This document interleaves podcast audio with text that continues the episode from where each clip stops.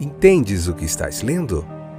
O podcast que te leva através das páginas da Bíblia, livro por livro, capítulo por capítulo. Uma exposição bíblica emocionante. Aperte os cintos e embarque comigo nesta viagem.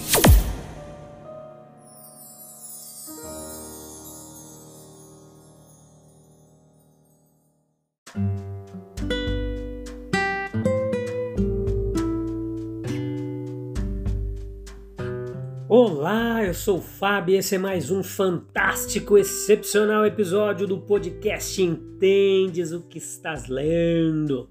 Que bom que vocês voltaram para nós juntos continuarmos a nossa viagem através das páginas da Bíblia, capítulo por capítulo, e eu vou te ajudar nessa jornada. Hoje, capítulo 9, parte 2, episódio de número 297.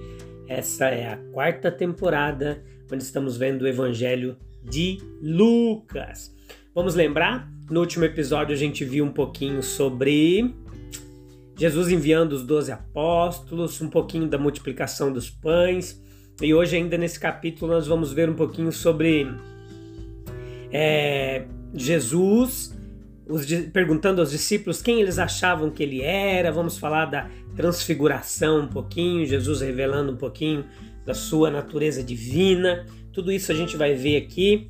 Não sai daí, fica até o finalzinho. Pega um caderninho para você anotar as dúvidas, leia o capítulo. e é isso, meio agitado hoje, né? Mas que bom que estamos de volta. Sempre bom a sua companhia. É, com muita alegria que a gente continua fazendo esse trabalho com essa comunidade que cresce a cada dia dos interessados em aprender mais da palavra de Deus. Então veja que do versículo 18 adiante, ali até o 36, após o milagre dos pães, Jesus retoma o seu tempo de devoção e é no decorrer dele ele pergunta que ele pergunta aos discípulos que haviam acabado de voltar da viagem missionária quais eram as notícias que estavam circulando sobre Jesus. Eles lhes dizem que alguns falam que ele é João Batista. Algum, outros Elias e outros dizem que é algum dos profetas que porventura tenha ressuscitado. Veja que a ideia de que ele era o verdadeiro Messias, o Cristo de Deus, não foi cogitada por nenhuma pessoa. É então que ele lhes pergunta qual é a ideia deles, e é aí que Pedro responde sem hesitar: o Cristo de Deus. E embora os discípulos crescem em sua messianidade, eles são orientados a não torná-lo conhecido ainda. Não era a hora. E agora nós devemos lembrar como as ideias judaicas do messianismo eram diferentes da realidade apresentada por Cristo. Até mesmo um homem de mente tão nobre como João Batista duvidara do proceder de Jesus. Você se lembra que a gente já viu aqui. Então, enquanto Jesus prediz a sua morte, ele também prediz a sua ressurreição. Esta é a salvação através do alto sacrifício. Ele imediatamente indica que estamos sob a mesma lei. As pessoas pensam que são tão valiosas que devem se salvar a cada passo. Por isso, eles dão a força de seu tempo e atenção à autopreservação. Esse é o nosso instinto. Essa é a primeira lei da natureza, sobrevivência. Ao fazer isso, eles pensam que se puderem ganhar o máximo possível do mundo e das coisas mundanas, melhor. Eles acham sábio ganhar o mundo mas agora Jesus mostra que tal proceder só termina em total perda do eu. Observe a política de autossacrifício. Essa é a política seguida pela alma que é devotada a Jesus como supremo. Não é uma provação carregar a cruz. Não. Tal alma está pronta até mesmo a morrer a qualquer dia por Jesus.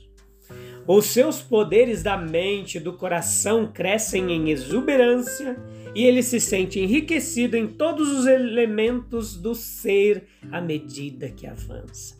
Veja que oito dias após a nobre confissão de Cristo pelos discípulos, Jesus leva Pedro, Tiago e João ao topo de uma montanha para que ele pudesse ter outro período de oração. E embora tão ocupado, ele nunca deixou de orar.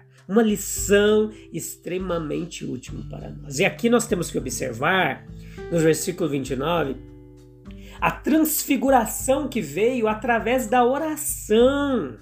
Não há nada que mude a aparência das pessoas tão repentina e satisfatoriamente quanto estar no topo da montanha em oração. Jesus, na glória da transfiguração, é apenas um tipo de seu povo que vem radiante também dos lugares secretos. Se houvesse mais oração por parte do povo de Deus, por minha parte, por sua parte, por nossa parte, haveria mais transfiguração e menos ceticismo sobre a eficácia de Deus. Os transfigurados, eles são atraentes para o mundo celestial. Moisés e Elias, de suas moradas de bem-aventurança, são apenas indicações de um interesse perpétuo em homens transfigurados. Uma nova estrela não é mais atraente para o astrônomo do que uma alma transfigurada e radiante é para os habitantes do céu. Além disso, a morte a ser realizada em Jerusalém é o assunto supremo com os homens da cidade celestial, pois para isso a lei, representada por Moisés, e os profetas, representados por Elias, que apareceram ali no monte, é, apontavam e nas moradas da bem-aventurança outros interesses não substituíram isso. Se os querubins foram representados como olhando em êxtase para o propiciatório e seu batismo com sangue, então nós podemos crer que toda a sociedade da qual Moisés e Elias vieram concentrar seu interesse na salvação que vem através da morte de Jesus. Veja que os discípulos haviam adormecido, mas a glória os despertou. Eles viram a glória do Mestre e Moisés e Elias ao seu lado. E eles consideraram o reino messiânico como tendo raiado nessa tríplice, tríplice glória. É nestas circunstâncias que Pedro se propõe a reter os visitantes fazendo tabernáculos no monte. Com tal esforço, ele pensa, como Moisés e Elias, em resplendor brilhante, a vitória do Messias será assegurada. É assim que sonhamos. Lemos a história dos heróis que se foram e imaginamos que fomos apenas reforçados pelo passado. Mas deveríamos triunfar ao longo de toda a linha. Seu espírito e sua história podem nos inspirar, mas eles não podem levar o nosso fardo. Pode haver pouca dúvida sobre esta nuvem brilhante ser a Shekinah de Deus. Veio para indicar a verdadeira manifestação de Deus no Filho encarnado e para afastar os possíveis concorrentes. Os discípulos temeram quando entraram na nuvem, mas uma graciosa voz paterna assegurou-lhes: Este é o meu filho amado. Ouve ele, ouviu.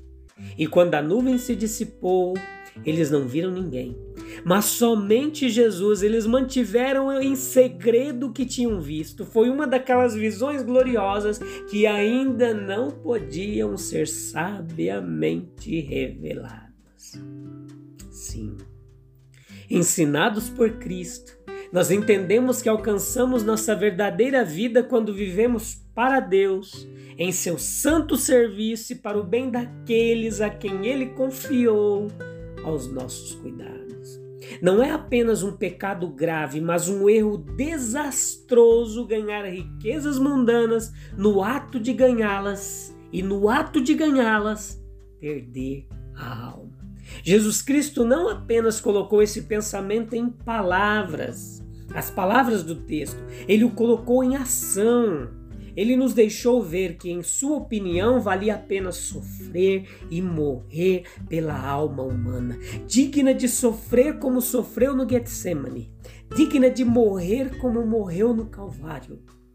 Então entramos sabiamente em seu pensamento a respeito disso quando buscamos a salvação em sua cruz, quando reconhecendo como nosso divino redentor, entramos na vida eterna.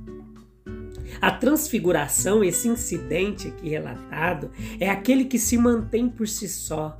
É totalmente diferente de tudo mais na história do nosso Senhor. Foi milagroso o suficiente, mas não o contamos entre os milagres de Cristo. Essa glória manifestada não era totalmente externa, era mais do que um esplendor lançado ao redor ou imposto a ele, o que poderia ter ocorrido com a mesma facilidade a qualquer rabino judeu. Não corresponde à iluminação, à parede de um edifício, à fachada de, um de uma catedral. Não. Era a glória de sua natureza divina, geralmente oculta, agora brilhando e revelando-se em sua forma e semblante. Nós temos certeza de que a aparição de nosso Senhor em caráter, a aparição de nosso Senhor em todos os momentos respondeu ao seu caráter e ao seu espírito. Nós deduzimos isso do encanto que ele exerceu sobre seus discípulos e sobre as criancinhas, da confiança que ele inspirava nos párias da sociedade, nos rejeitados e excluídos sociais de sua época, nos ocasionais lampejos de sua soberania divina. A transfiguração, ela foi de longe o exemplo mais marcante de sua natureza corpórea sendo iluminada e irradiada por sua glória interior. Havia tanto espiritual quanto material. Não poderia ter acontecido a ninguém além de nosso Senhor.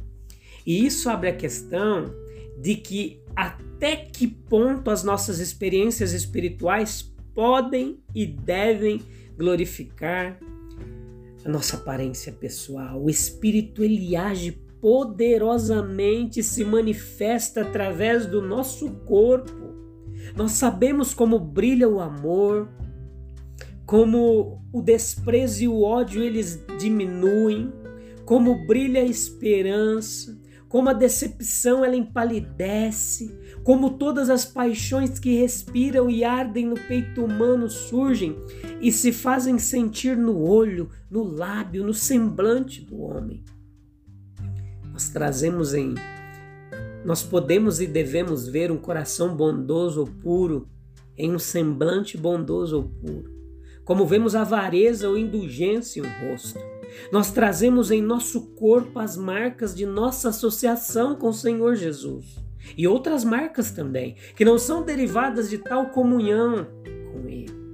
A santidade, ela tem essa essa influência transfiguradora, modificadora, assim como o pecado tem o seu poder degradante sobre a forma e a figura humana, uma refina e glorifica, enquanto a outra desfigura e degrada.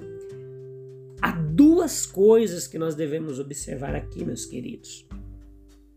Nós não devemos tirar conclusões precipitadas, injustas, Aqueles que no, que no que diz respeito à aparência são vítimas do infortúnio ou são sofredores mesmo das intempéries da vida.